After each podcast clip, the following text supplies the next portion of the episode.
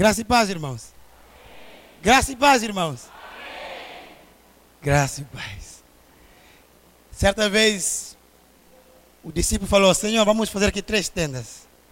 Irmãos, é muito bom estar aqui, irmãos. Mas eu quero falar hoje sobre os benefícios para os fiéis da vinda de Jesus. Que benefícios! Que benefícios!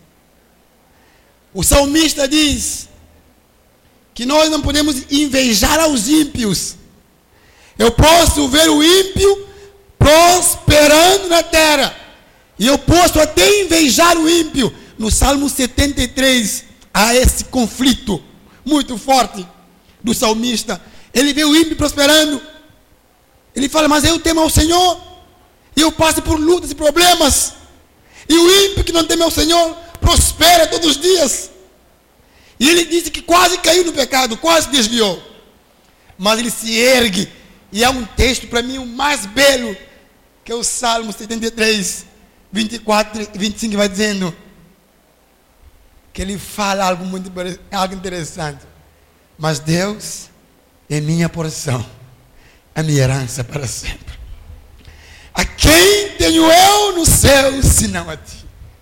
E na terra não há quem é o mesmo, além de ti. Minha alma, meu coração desfalece. Mas Deus é a força do meu coração, a minha herança para sempre. Deus é minha herança para sempre. O ímpio pode estar a prosperar. O ímpio pode estar em sucesso agora, temporariamente. Mas há benefícios que eu vou ter, que eu vou receber, que eu vou desfrutar, que o ímpio não vai. Com a vinda gloriosa triunfante do nosso Senhor Jesus Cristo.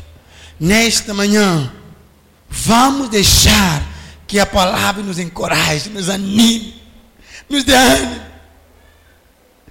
Irmãos, nós precisamos desejar.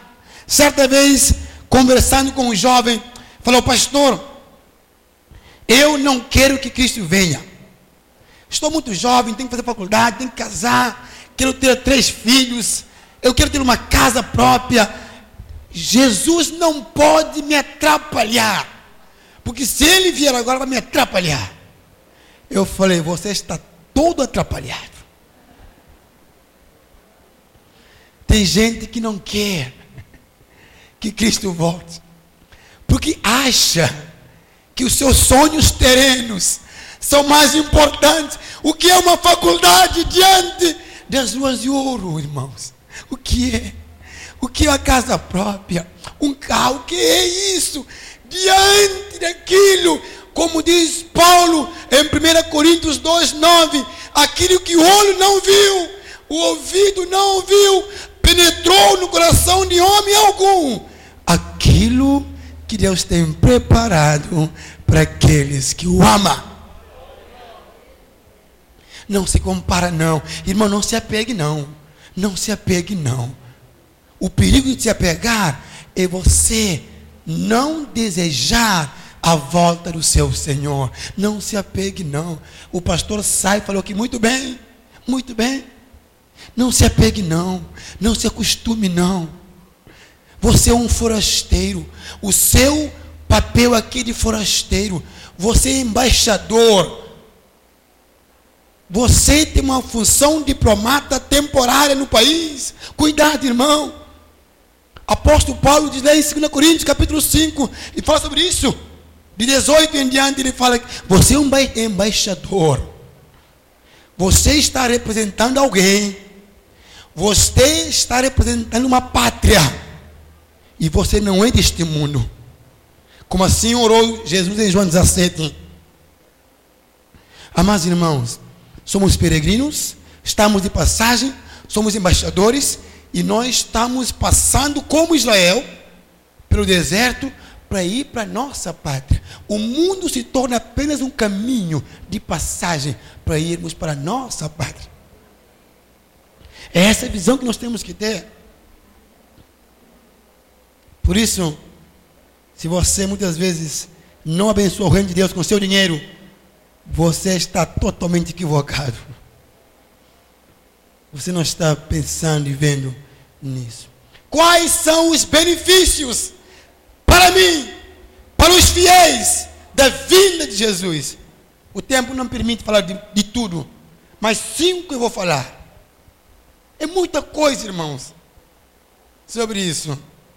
Mas eu quero falar de cinco benefícios que os fiéis vão desfrutar quando soar a trombeta e ele descer nas nuvens. Ah, Jesus. Nós iremos para o lar. Apocalipse 22, 7. O nosso texto diz, segunda parte: Bem-aventurado. Bem-aventurado é mais do que feliz. E na Bíblia, nós temos algumas vezes que nós temos essa palavra, bem-aventurado. Mas eu acredito que a plenitude dessa palavra vamos vivenciar naquele dia. Um dos lugares do bem-aventurado que eu gosto muito é o Salmo 1. Bem-aventurado o varão, o homem que não anda, tal, nós já sabemos disso. O outro lugar é Mateus 5, as bem-aventuranças. Está lá, verso 3 em diante, até 12, vai falando tudo isso. E fala daquele que é bem-aventurado, daquele que é feliz, mais do que feliz. E ele fala sobre isso. Mas, para mim, o lugar, o contexto em que o bem-aventurado traz maior satisfação está em Apocalipse. Apocalipse abre com bem-aventurado e fecha com bem-aventurado.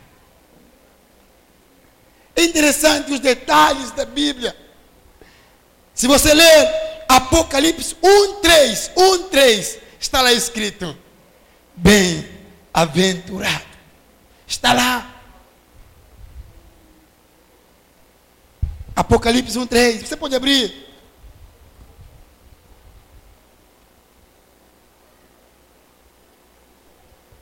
Apocalipse 1, 3.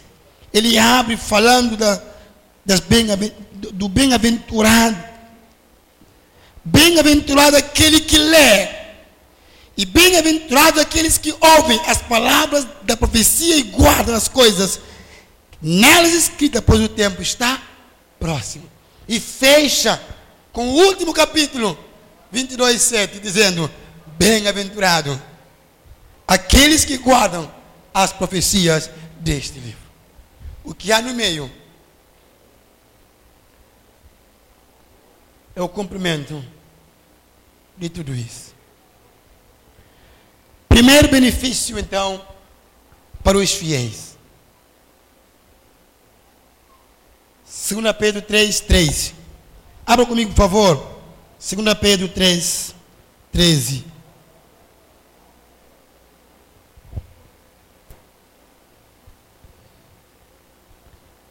2 Pedro, capítulo 3, versículo 13, diz: Nós, porém, segundo a sua promessa, a promessa de Deus, esperamos novos céus e nova terra, nas quais habita a justiça.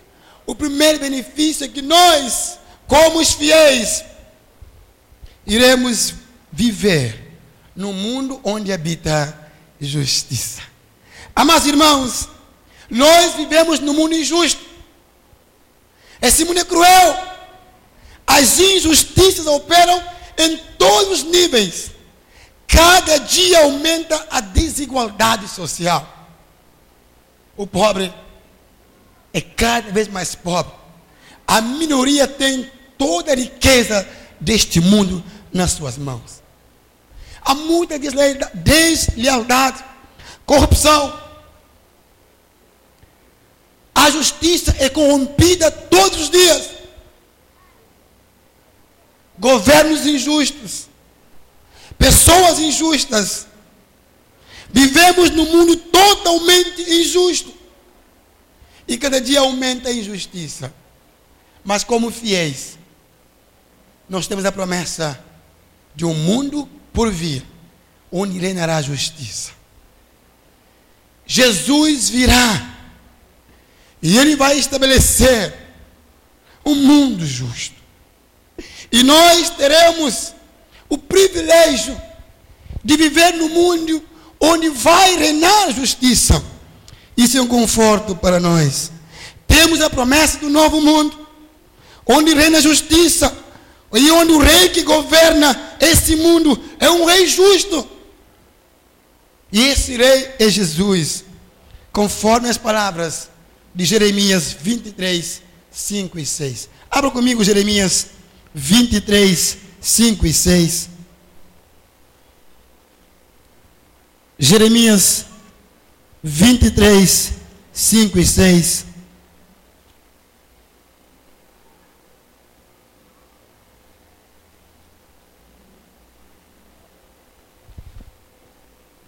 Eis que vem dias, diz o Senhor, em que levantarei a Davi um renovo justo, e como rei que é, reinará, agirá com sabedoria e executará o juízo e a justiça na terra. Nos seus dias Judá será salvo, Israel, Israel habitará seguro, e este será o, o nome pelo qual será chamado Senhor, justiça nossa. Esse mundo que estamos vivendo é injusto. Mas nós temos a esperança do mundo justo. E a esperança do rei que reinará no mundo justo. E seremos governados pelo rei justo eternamente. E viveremos em justiça. E praticaremos justiça. Estaremos governados pelo caminho da justiça. Eu quero que Cristo volte. Para que Ele me liberte totalmente desse mundo injusto desse mundo desigual, desse mundo corrompido e desse mundo onde a injustiça governa sobre a justiça. Mas há um mundo de justiça. Eu quero que ele volte para que ele estabeleça esse mundo e para que eu desfrute de toda a justiça de Deus. Deseje a volta de Cristo, porque a sua vida trará a esperança de um mundo justo. E eu quero viver no mundo justo. No mundo justo. É o melhor lugar. E esse é um grande benefício. Esse é um grande benefício. O segundo benefício que nós podemos também usufruir, encontraremos em 1 Tessalonicenses 4, 13 a 18. Abra comigo, por favor. Primeira Tessalonicenses 4, 13 a 18. Primeira Tessalonicenses 4, 13 a 18. Irmãos, não queremos que vocês ignorem a verdade a respeito dos que dormem, para que não fiquem tristes com os demais que não têm esperança. Pois se cremos que Jesus morreu e ressuscitou, assim também Deus, mediante Jesus, trará na companhia dele os que dormem. E pela palavra do Senhor, ainda lhes declaramos o seguinte: nós, os vivos, os que ficarmos até a vinda do Senhor, de modo nenhum precederemos os que dormem, porque o Senhor mesmo, dada a sua palavra de ordem, ouvida a voz do arcanjo e ressoada a trombeta de Deus, descerá dos céus, e os mortos em Cristo ressuscitarão primeiro. Depois nós, os vivos, os que ficarmos, seremos arrebatados juntamente com eles, entre nuvens, para o encontro com o Senhor nos ares, e assim estaremos para sempre com o Senhor. Portanto, console uns aos outros com essas palavras. Eu quero que Cristo venha para que nós possamos experimentar o poder da ressurreição de todos quantos em Cristo pereceram. Irmãos, é um prazer enorme ver o meu irmão que na batalha eh, a morte o levou, mas agora eu posso vê-lo, eu posso estar com ele, desfrutar da presença dos meus irmãos, estar junto com eles. Irmãos, a ressurreição é uma promessa da vinda do Senhor Jesus Cristo. Que saudade nós temos, ah não? Quantas vezes em casa você lembra daquele que partiu? Aqui oramos hoje para o casal, acho que foi um acidente, alguém que morreu. Que bom poder, irmãos, um dia estarmos juntos de volta. Ver os meus irmãos como é, o grupo Logos é, canta meus irmãos, poder ver os meus irmãos, estar com os meus irmãos de fé, que na caminhada, que na peregrinação, nessa vida de forasteiro, foram primeiros. Mas a, a Bíblia fala da, do poder da ressurreição. E a Bíblia diz de estarmos juntos com o Senhor para sempre e sempre. Eu desejo que Ele venha assim, porque eu quero experimentar a ressurreição. Eu quero ver. Eu quero estar na companhia do povo de Deus, da igreja reunida, da eternidade com os meus irmãos. Segundo, o texto diz que a sua vinda também vai permitir o arrebatamento. Amados irmãos, não há nada mais que nos dá esperança em meio à dor, à perda, meio à morte, aos momentos bem difíceis que nós passamos muitas vezes, tanto individual como no coletivo. Perseguições, problemas, a esperança de saber que muito em breve eu serei arrebatado, tirado deste mundo e levado para estar com o Senhor para sempre e sempre. Isso traz um conforto enorme. Eu quero que ele venha assim, porque eu quero ser arrebatado. Eu quero voltar para lá. Eu quero subir, sim. Eu quero deixar esse mundo vil, sim. Não há mais, não há mais prazer do que poder subir.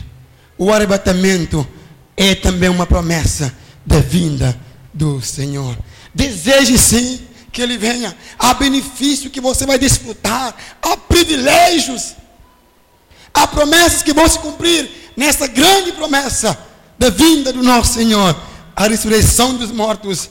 O arrebatamento dos vivos. Para estarmos para sempre com o Senhor. Eu quero que Ele venha assim, irmãos. Não é egoísmo, não, irmãos. Eu quero que Ele venha assim. Porque eu quero estar com Ele. O salmista diz que um dia, na sua presença, vale mais do que mil. Eu prefiro estar na porta da casa do meu Deus do que estar nas tendas da perversidade. Esse mundo é a tenda da perversidade hoje. E eu preciso desejar estar com o Senhor. Estar com o Senhor. De vez em quando, quando olho o mundo, as coisas que acontecem, eu falo, Senhor, como eu anseio estar contigo. Não é um escape de problemas, não. Mas eu anseio por ver uma, uma promessa se cumprir na nossa vida. Irmãos, não se apegue a este mundo. O apóstolo João, em 1 João capítulo 2, 15 a 17, diz que no mundo há três coisas. Três coisas não ameis o mundo e nem o que há no mundo. Porque quem, o, o, o mundo passa. E diz que o que há no mundo é a concupiscência.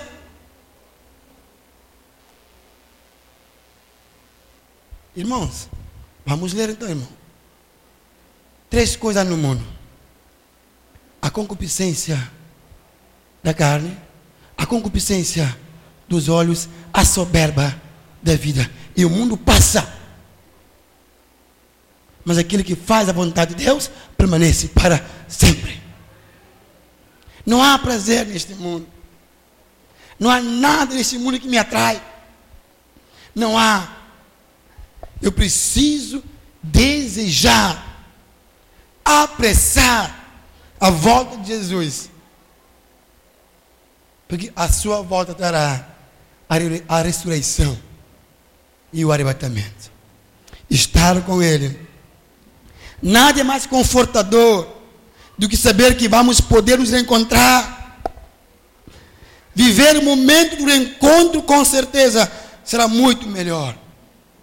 Eu vi ali a, esposa do pastor, enquanto ela anunciava ali os que fizeram aniversário, e ela expressando naturalmente a alegria da presença do filho aqui, é a presença do encontro, a satisfação de estar junto. Isso mexe conosco, irmãos. É isso que nós temos que desejar. Eu quero que ele volte. Nenhuma riqueza, nenhum bem, nenhuma proposta, nada que eu possa alcançar neste mundo é tão benéfico do que a vinda do meu Senhor. Porque a vinda do meu Senhor vai trazer a oportunidade de eu me reencontrar com todos aqueles que, como eu também, pelo sangue do Cordeiro, foram salvos pela fé. E a oportunidade de subir, de sermos todos arrebatados para estarmos com o Senhor. E esse é o maior privilégio. E esse é um dos grandes benefícios. E diante disso, só me resta dizer: Maranata, Maranata, ora vem, vem, Senhor Jesus, vem, Maranata, vem sim, vem sim, vem sim, vem Jesus, vem, vem Jesus. Terceiro benefício, eu perdi meu pai anos atrás. O meu pai morreu de câncer de pulmões. E ali então, ele, lá em casa, somos todos crentes. Minha mãe, meu irmão, minhas irmãs. Tenho quatro irmãs, um irmão. E estávamos por ali, aquele momento de dor, de perda, chorando. Chorando assim, porque o nosso pai é, é, é, é uma figura importante na família. É um pai presente, um pai encorajador, motivador. É, é, é aquele pai que dá vontade de, de ter sempre por perto. E uma das coisas que ele sempre nos encorajava era servir ao Senhor. Ele ia conosco para evangelizar, todos os lugares para nos motivar sempre a estar com o Senhor. E ali chorando, a minha mãe aproximou e disse: Não chore, não. Que ninguém se desespere. Porque essas lágrimas são temporárias. São temporárias. O terceiro benefício que eu quero partilhar é Apocalipse 21, 3 e 4. Apocalipse 21, 3 e 4 diz algo interessante. Apocalipse 21 diz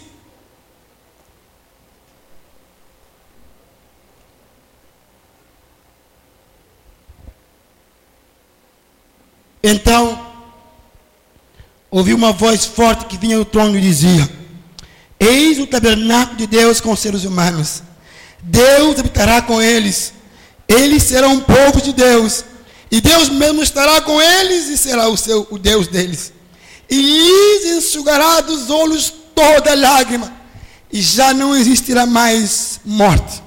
Já não haverá luto, nem pranto, nem dor porque as primeiras coisas são passadas. Eu quero que ele venha assim, irmãos. Porque há um mundo melhor. Há um lugar melhor. Eu quero estar lá. E a Bíblia diz que a vinda de Cristo vai permitir que eu viva num lugar onde não haverá mais dor, nem luto, nem lágrimas, nem morte, porque essas coisas serão todas passadas. Irmãos, que privilégio. Olhe agora para você mesmo e olhe as suas lutas dia após dia. Quantas vezes as suas lágrimas foram o seu banho? Mas como não é confortante saber que haverá um momento em que Deus enxugará dos meus olhos todas as lágrimas. Isso significa que não haverá motivo para chorar. Eu não terei mais motivo para chorar. Irmãos, o maior golpe que nós recebemos não é de um amigo, não é do marido, não é da esposa, não é nem do inimigo carnal. O maior golpe que nós recebemos é da morte. A morte é com certeza aquele que nos dá o maior golpe. E a Bíblia diz que neste mundo a morte não vai existir mais. Nós viveremos eternamente. a vida será eterna a todos quantos creem em Cristo. Mas diz também: não haverá luto, nem dor. Eu quero que Ele volte sim. Para que as minhas aflições conheçam o seu fim. Eu quero que Ele volte sim. Para que as minhas doenças terríveis, quando de nós lutamos contra câncer, em família, em amigos, e cada dia aumenta vírus e vírus e doenças e pestes. E lutamos contra tudo isso. Eu quero que ele volte assim. Para que eu viva no mundo sem dor. Para que eu chegue num lugar onde não há mais aflições. Onde a morte será vencida. Onde o choro vai passar e não haverá motivo para chorar. E vou poder viver no mundo melhor no mundo onde a alegria é constante. Será um privilégio saber que o meu sofrimento vai ter fim, vai findar. Vai findar. É bom saber, irmãos, que vou arrumar a minha tenda, eu vou subir. Quando o apóstolo Paulo definiu a morte, ele definiu a morte de uma forma estranha. Alguém perguntou para Paulo como que ele definiria a morte? E Paulo disse que a morte é igual a um passeio. Você vai no passeio, está sol, arma sua tenda e curte o dia todo no passeio. Mas quando chega a tarde, você desfaz a tenda e volta para casa. A morte é desfazer a tenda e ir para casa. Alguém perguntou para Paulo, mas Paulo, o que é a morte? Ele falou: a morte é igual um navio está atracado ali, de repente você desamarra ali as cordas, as âncoras e se lança ao mar e vai embora. A morte como um navio. E você se vai, se solta, se desprende deste mundo e vai. É assim que vamos também. Viver no mundo sem morte, nos desprender totalmente deste mundo, arrancar a nossa tenda provisória deste mundo. E viver na eternidade com o Senhor. A eternidade significa eternidade, não se define. Amados irmãos, eu quero que ele volte sim, porque eu anseio esse tempo, onde eu possa olhar para trás e dizer: é findo toda dor, é findo tudo aquilo que eu passei, passou, e agora posso voltar, eu posso subir. Que privilégio, irmãos que alegria, que satisfação. Maranata, ora vem Senhor Jesus, venha sim, venha para a sua igreja, venha. Quando muitas vezes estamos em perseguições, venha. Eu posso imaginar os meus irmãos, crentes muçulmanos, em Nigéria, por exemplo, Haram, esses dias pegou um pastor e matou com sua família. Em Benin, um pastor e três filhas foram mortos ali. Cristãos sendo queimados vivos em vários lugares do mundo estão ali sendo mortos. Que alegria saber que um dia vão viver no lugar onde a morte não vai existir. É um conforto, é algo que dá esperança, irmão. Talvez você que é brasileiro vive no mundo de conforto.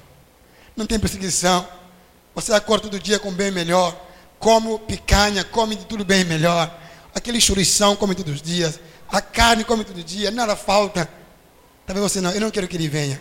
Mas para nós, os africanos, que vivemos em lutas todos os dias, em perseguições muitas vezes, em abandono muitas vezes, em tristeza muitas vezes, em expulsão de família, quando você se converte, em abandono constante, vivemos fazendo as coisas com muitas vezes grandes dificuldades para nós. Nós desejamos sim que Ele venha. Nós queremos que Ele venha assim.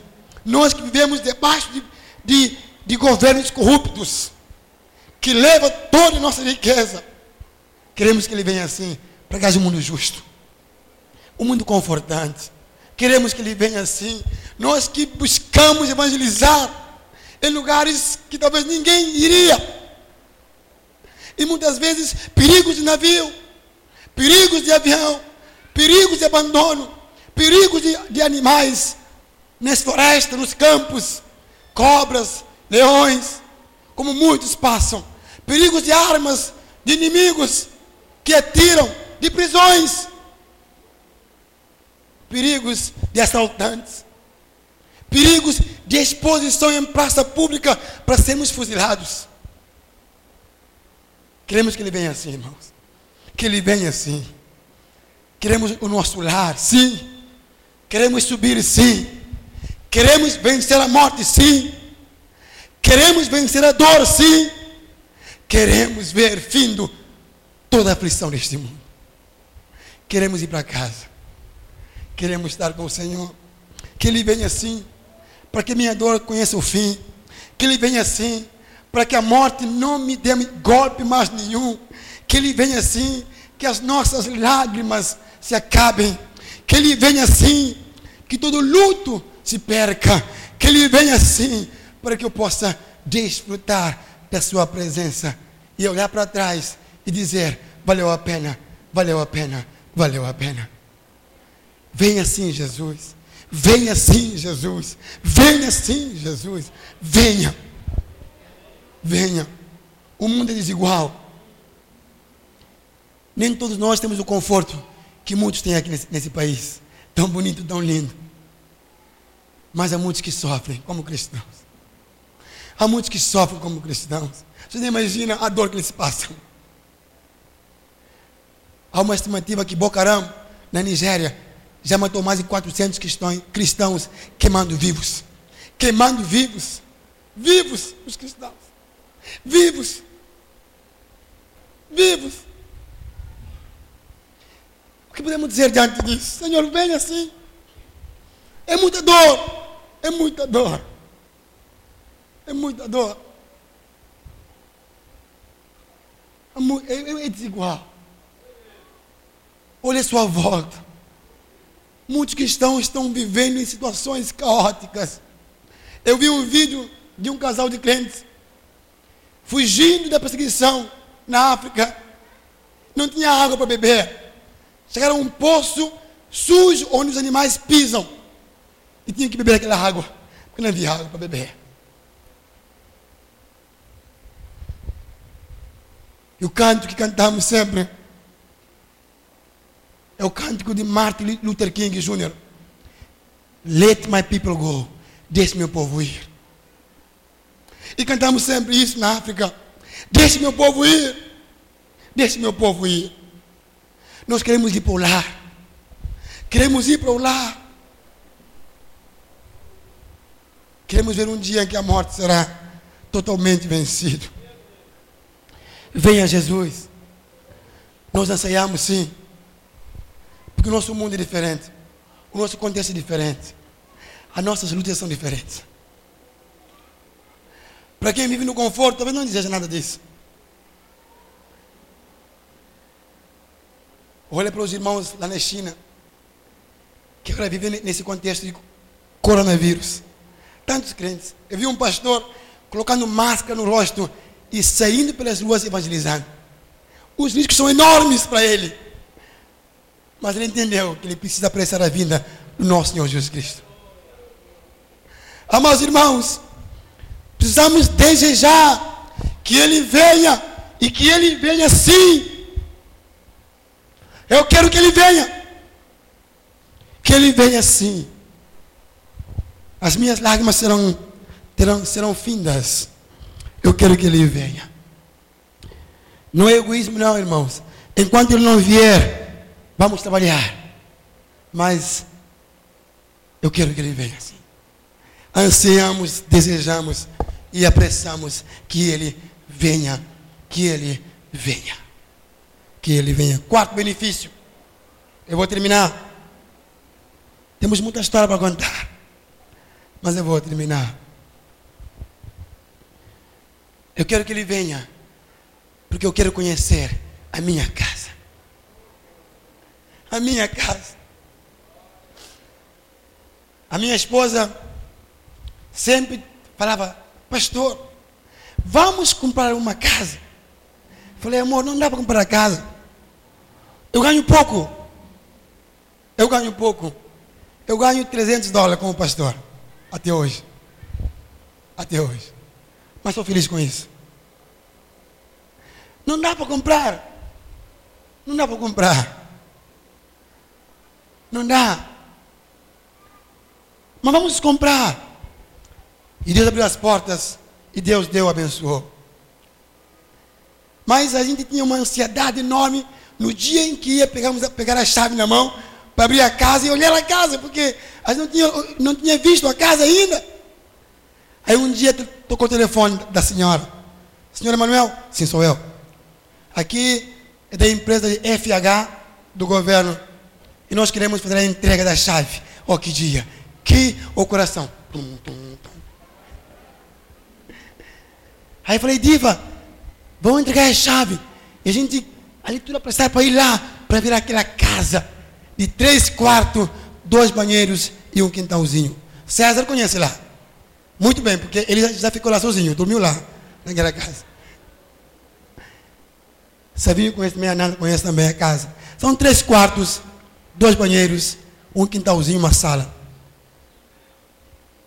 Pegamos a chave, abrimos a porta. Foi aquela alegria. A primeira vez na vida ter uma casa. Mas irmãos, essa casa fica.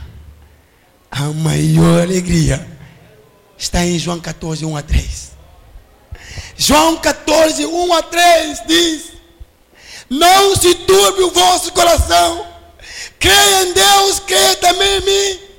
Na casa de meu pai há muitas moradas.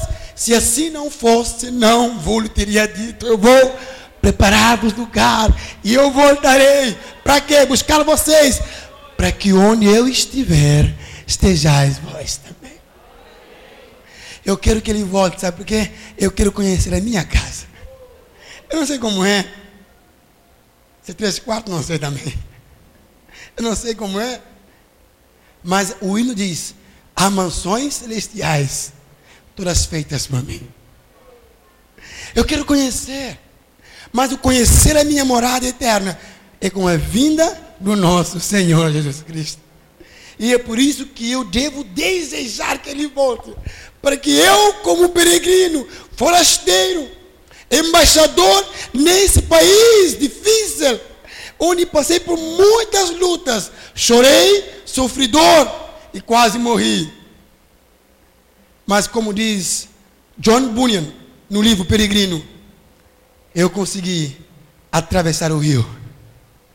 Eu consegui atravessar o rio. Amados irmãos, deseja a volta de Jesus porque a volta de Jesus vai lhe dar o privilégio de você conhecer a sua eterna morada. A sua casa. César falou que no Brasil, minha casa é meu tormento, né? Lá não. Lá não é meu tormento, lá. Lá é minha casa, a minha morada, o lugar onde vou passar a eternidade. Irmãos, o texto diz que ele foi preparar. Ele tem o melhor. Ele foi preparar. Para quê?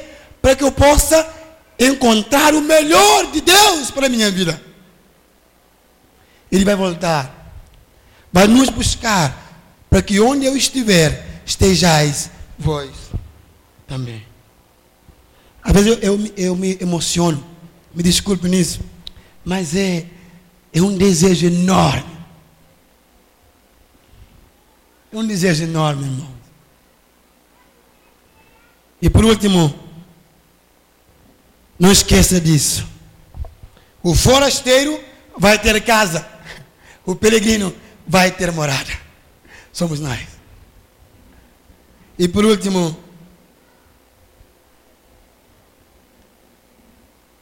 eu devo desejar a volta de Cristo.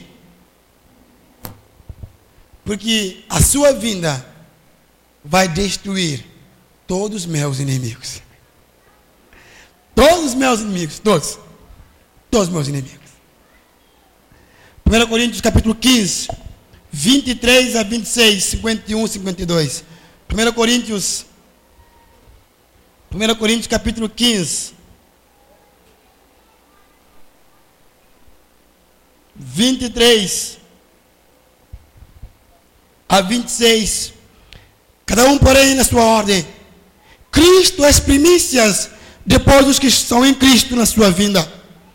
E então virá o fim, quando ele entregar o, rei, o reino ao Deus e Pai. Quando houver destruído todo o principado, bem como toda a potestade e poder, porque é necessário que ele reine, até que tenha posto todos os inimigos debaixo dos seus pés. O último inimigo a ser vencido, destruído, aniquilado, é a morte. 52, 51, 52. Eis que vou lhes revelar o mistério. Nem todos dormiremos, mas todos seremos transformados no momento, no abrir e fechar de olhos, ao ressoar da última trombeta. A trombeta soará os mortos ressuscitarão incorruptíveis e nós seremos transformados. Irmão,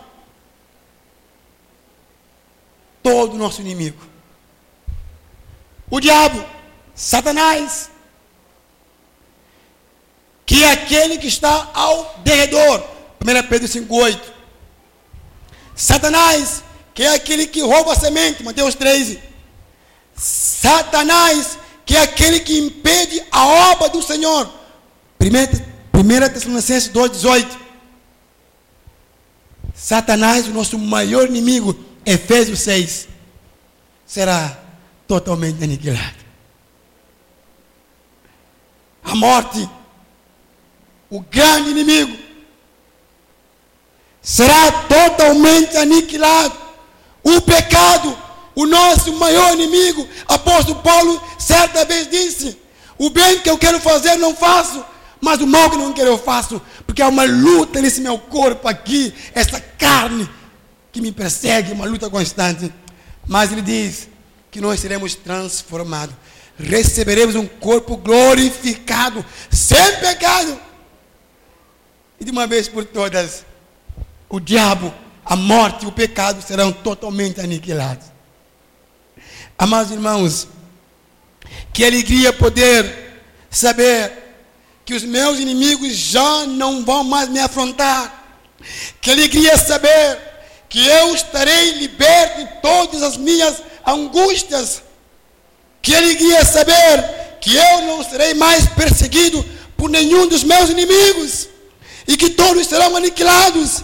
E que nessa guerra, que nessa batalha, eu triunfei eu venci. Certa vez havia um pastor chamado John.